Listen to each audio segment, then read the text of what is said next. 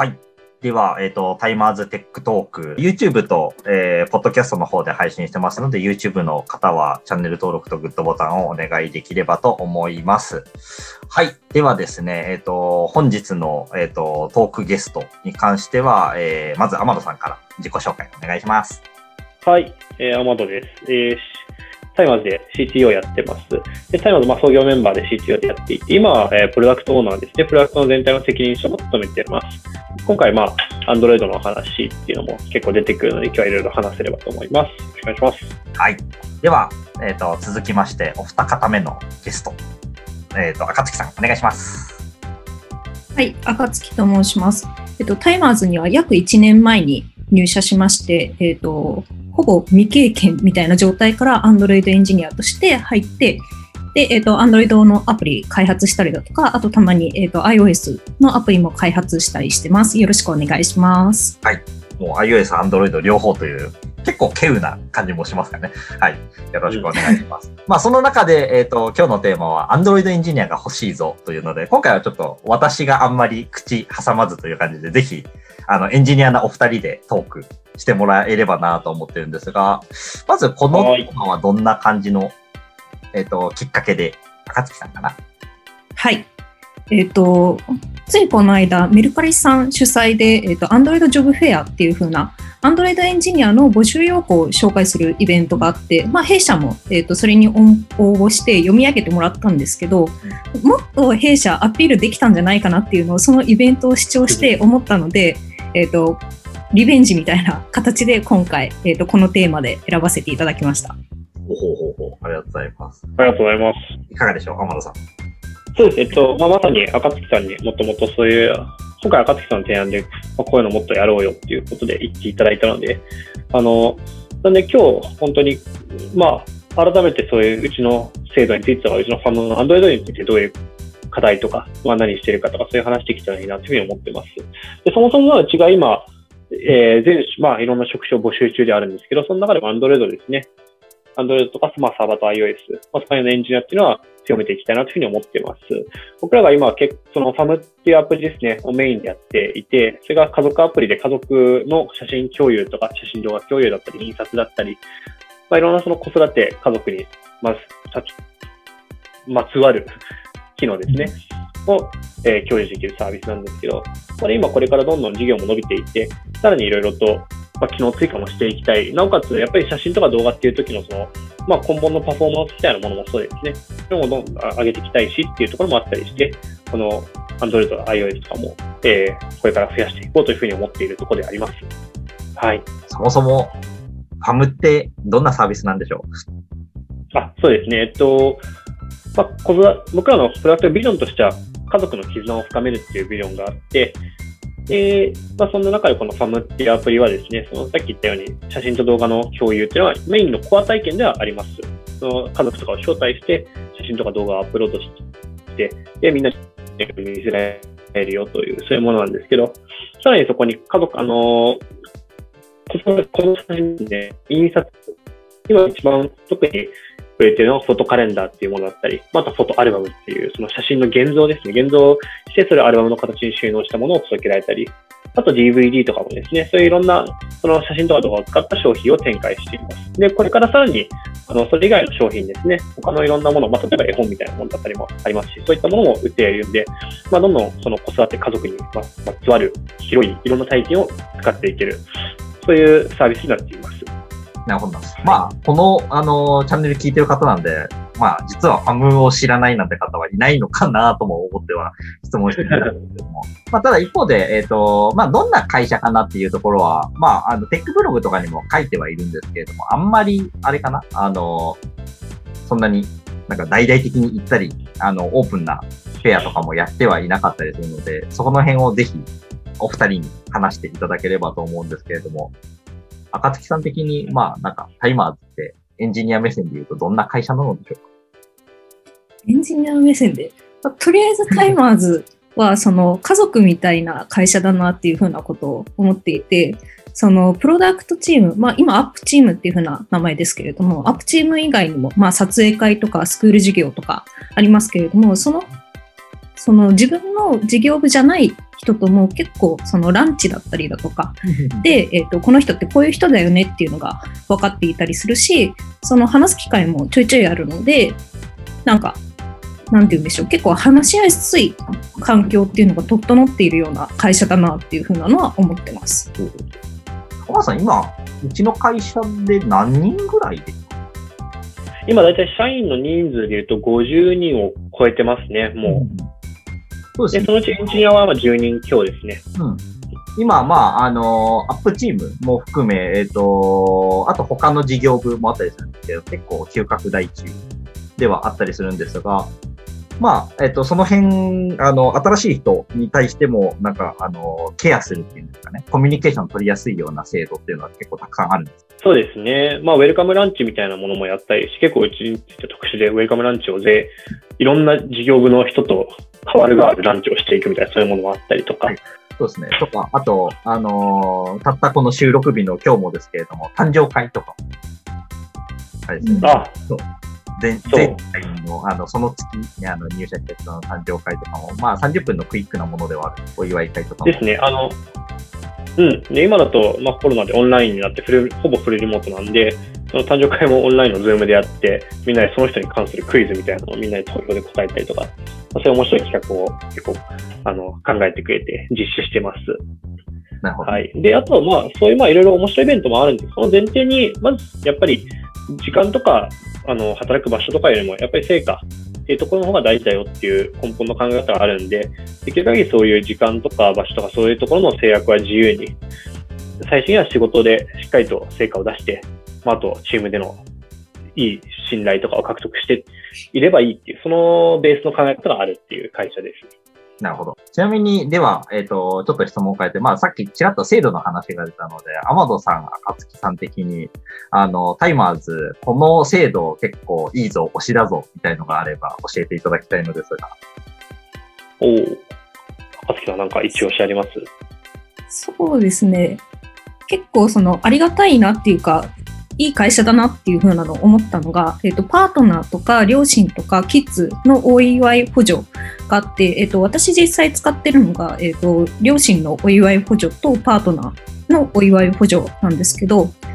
えっと、いくつかプラン選べるんですよね。花束送ったりだとか、えっと、食事に連れていくとかっていうのはあったりして、えっと、両親には誕生日に花束を送ったりだとか、あとパートナーとは、えっと、誕生日の時に、えっと、お食事に連れてったりとかっていうのがあって、なんかそのファムならではというか、家族のサービスを提供している会社ならではのいい制度だなっていうのを思いました。なるほど。うん。いいですね。俺それ言おうと思ってた。実は私も、あれですね、けど、俺としては、どうぞ。あ、すみません。えっと、パートナー招待とか、あの、あ、なんだ。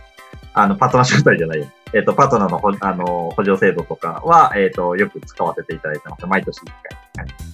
い、いいですねあと。は、あの、私は子供いるので、キッズの、えっと、お祝い補助というのもあったりするので、それで、まあ、遊園地に連れて行ってあげたりとか、あとは、えっと、あれですね。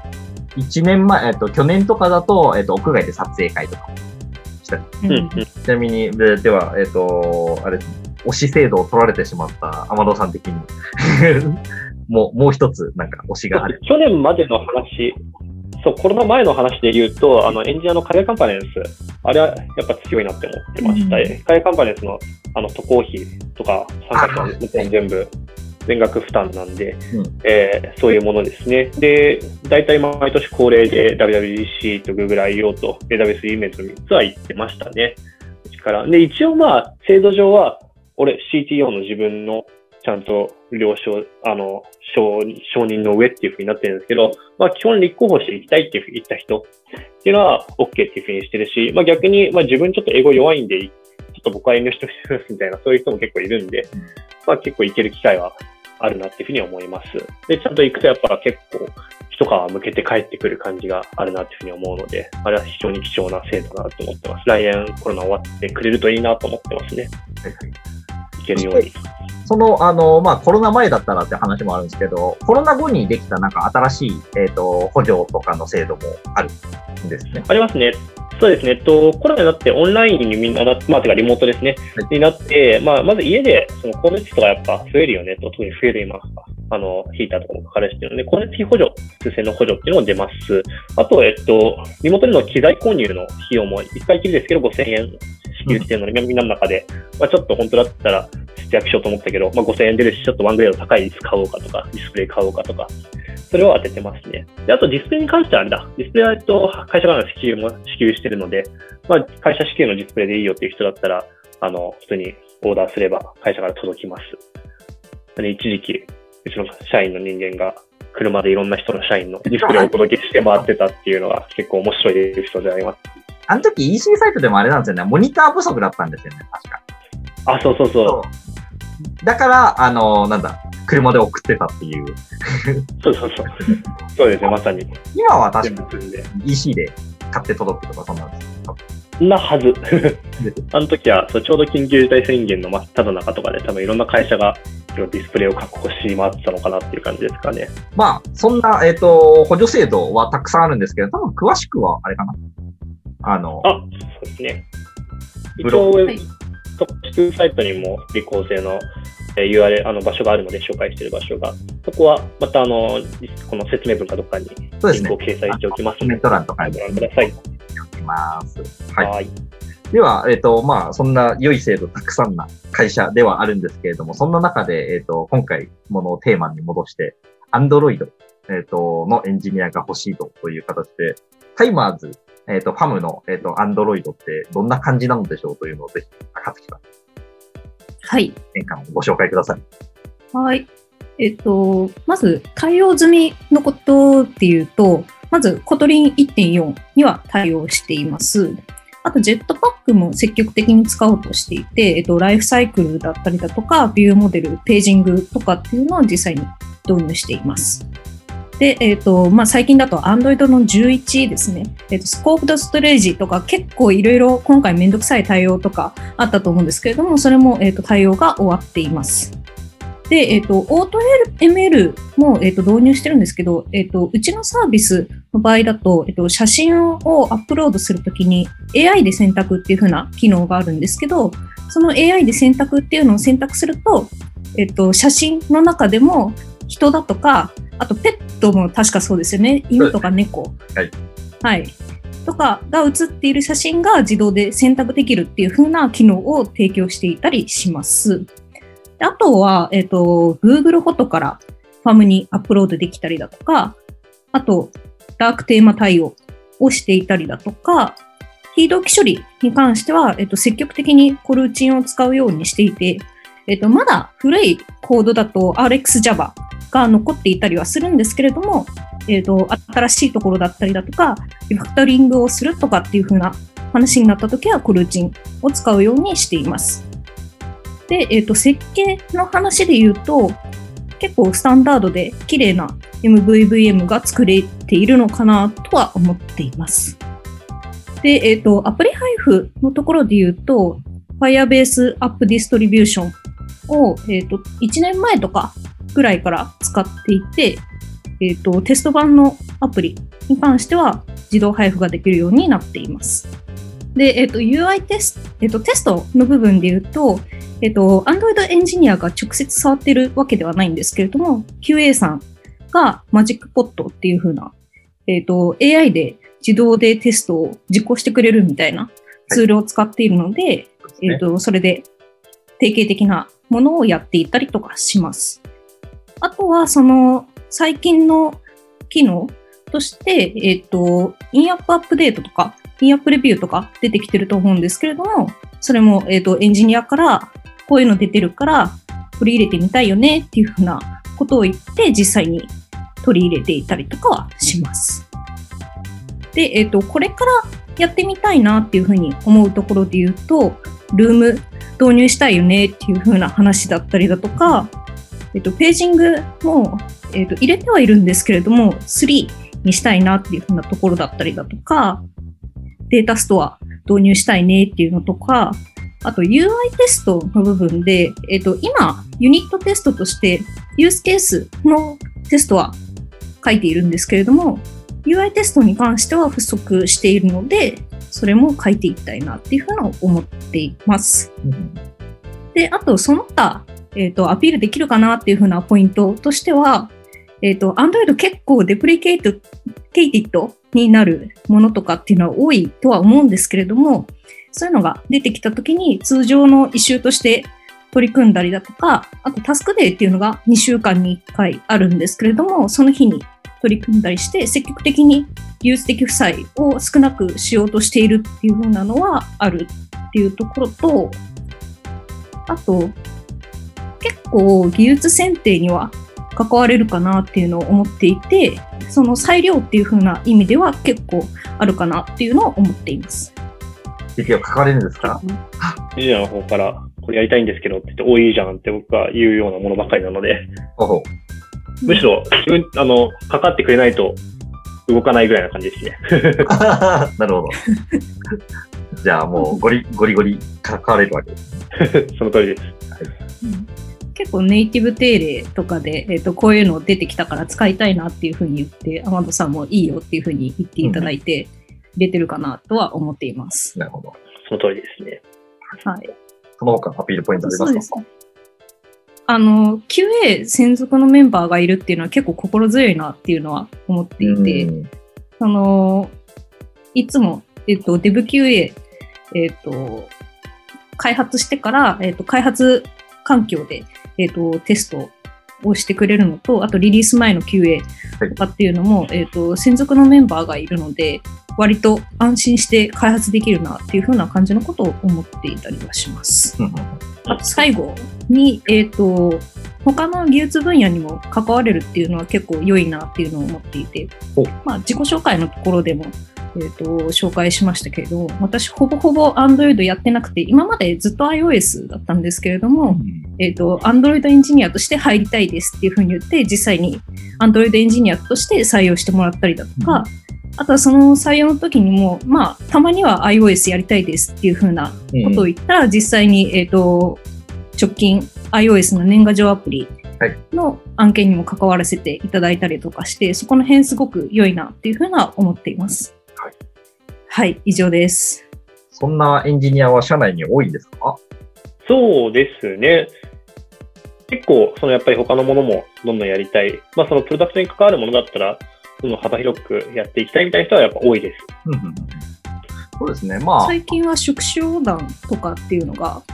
なんか話題にはなってますよね、うちのチームで。うん。言ってくれると嬉しいですね。あのーなんだ、Android エンジニアからサーバーエンジニアっていうケースもありますし、まあ、えっ、と、さっき言った通り、iOS、Android 両方やってみたいっていうケースもあったりしますしっていう感じなので、結構、あのーなんだ、もちろん専属もありだと思うんです。あの、ありなんですけれども、幅広くやるっていうチャレンジもできるのが、まあ、うちの会社の良いところですかね。そうですね。結局、うちの、やっぱ仕事の質として結構大きいものをドンと、よし、これゼロから作ろうみたいなものが出てくるわけですよね。で、その時に、で自分はその Android の部分はできるんだけど、それ以外はもうめっきりできな、できないですとか、そういうのが多いと、やっぱりどうしても職種同士のマッチとかに発生してしまったりするっていうのは実際あって、もちろんそれはまあしょうがないところあるんですけど、そういうところを飛び越えていける。じゃあもうとっとと自分の方でサーバーも作っちゃいましたみたいなことが言える人とか、なってくるといいなっていうのは僕の理想としてはあります。組織の形として。ありがとうございます。では、まあ、この、えっ、と、あれですね、ポッドキャストを聞いていただいている方が、もし、えっ、と、アンドロイド、ちょっとお話聞いてみたいなと思ったとき、どうすればよいんでしょうか？教えてください。そうですね、えっと気軽にぜひ、あの、弊社の、これまた URL 置いとくんですけど、その、あの、採用フォーム、応募フォームみたいなところで話聞きたいみたいなものでいいので、あの、連絡いただければと思います。それであの、まず自分の方で、僕ですね、CTO の自分が自らしっかりとまたお話しする機会を作りますので、ぜひお気軽にご応募ください。アンドロイドな方と話す機会もあるんでしょうか？その時。あります。設定します。その時に、もしかして、この赤月さんが出てくるかもしれないしですね。他の方も出てくるかもしれないしです。はい。まあ、あれですね、あのー多分ご応募の際にご希望に合わせてみたいな感じですかね。そうですね。全然そういう希望もあれば、いくらでも。そういうものはそうという感じで、はい。はい。お待ちしております。ような感じですかね。最後になんか、あの、こんなアピールしておきたいことがありますか？お二人から。うーん。人が欲しい。アピール、アピールじゃないですね。切実ただの、熱望になっちゃった。まあでもまさにあの、技術センターのところ、はい技術センターのところが一番大きいですね。あの、本当に自分たちで本当にこのファムっていうプロダクトを自分の手で作っているんだと、それが、まあ、100万人以上の人たちのに触れている、それを自分たちが本当にメインの支える人間としてなるので、うんうん。まあ、本当にそういう意味では裁量も大きいし、大きいものに携わっているっていうことになるので、そのワクワクを一緒に味わいたい人はぜひお待ちしてます。ありがとうございます。じゃあ、赤月さんからも何かラスト魅力アピールをお願いします。はい。えっと、先ほど裁量が結構あるよっていうふうな話をしましたけど、まあ技術に限らず、そのプロダクトっていうふうなところに関しても結構裁量ある方だと思っていて、その、こういうふうにした方がユーザーもっと嬉しいと思うとかっていうふうな話を、えっ、と、ミーティングなりなんなりであげると結構それが実現できたりとかっていうのはあるので、なんかこう、プロダクトっていうものに対してもっと良くしていきたい、そのコードをただ書くだけじゃなくって、プロダクトっていうものを作っていきたいっていうふうな人にはおすすめだと思うので、ぜひぜひ興味ある人応募してみてください。はい。ありがとうございます。というわけで、えっ、と、コメント欄の方にですね、えっ、と、リンクとかも掲載しておきますので、ぜひ、えっ、と、ご興味ある方は、えっ、と、お会いできればと思っておりますので、はい。えっ、と、どうぞお気軽にご連絡ください。という感じで、えっ、と、今回のポッドキャストはこれで終了にしたいと思います。それでは皆様ご視聴ありがとうございました。さよなら。ありがとうございました。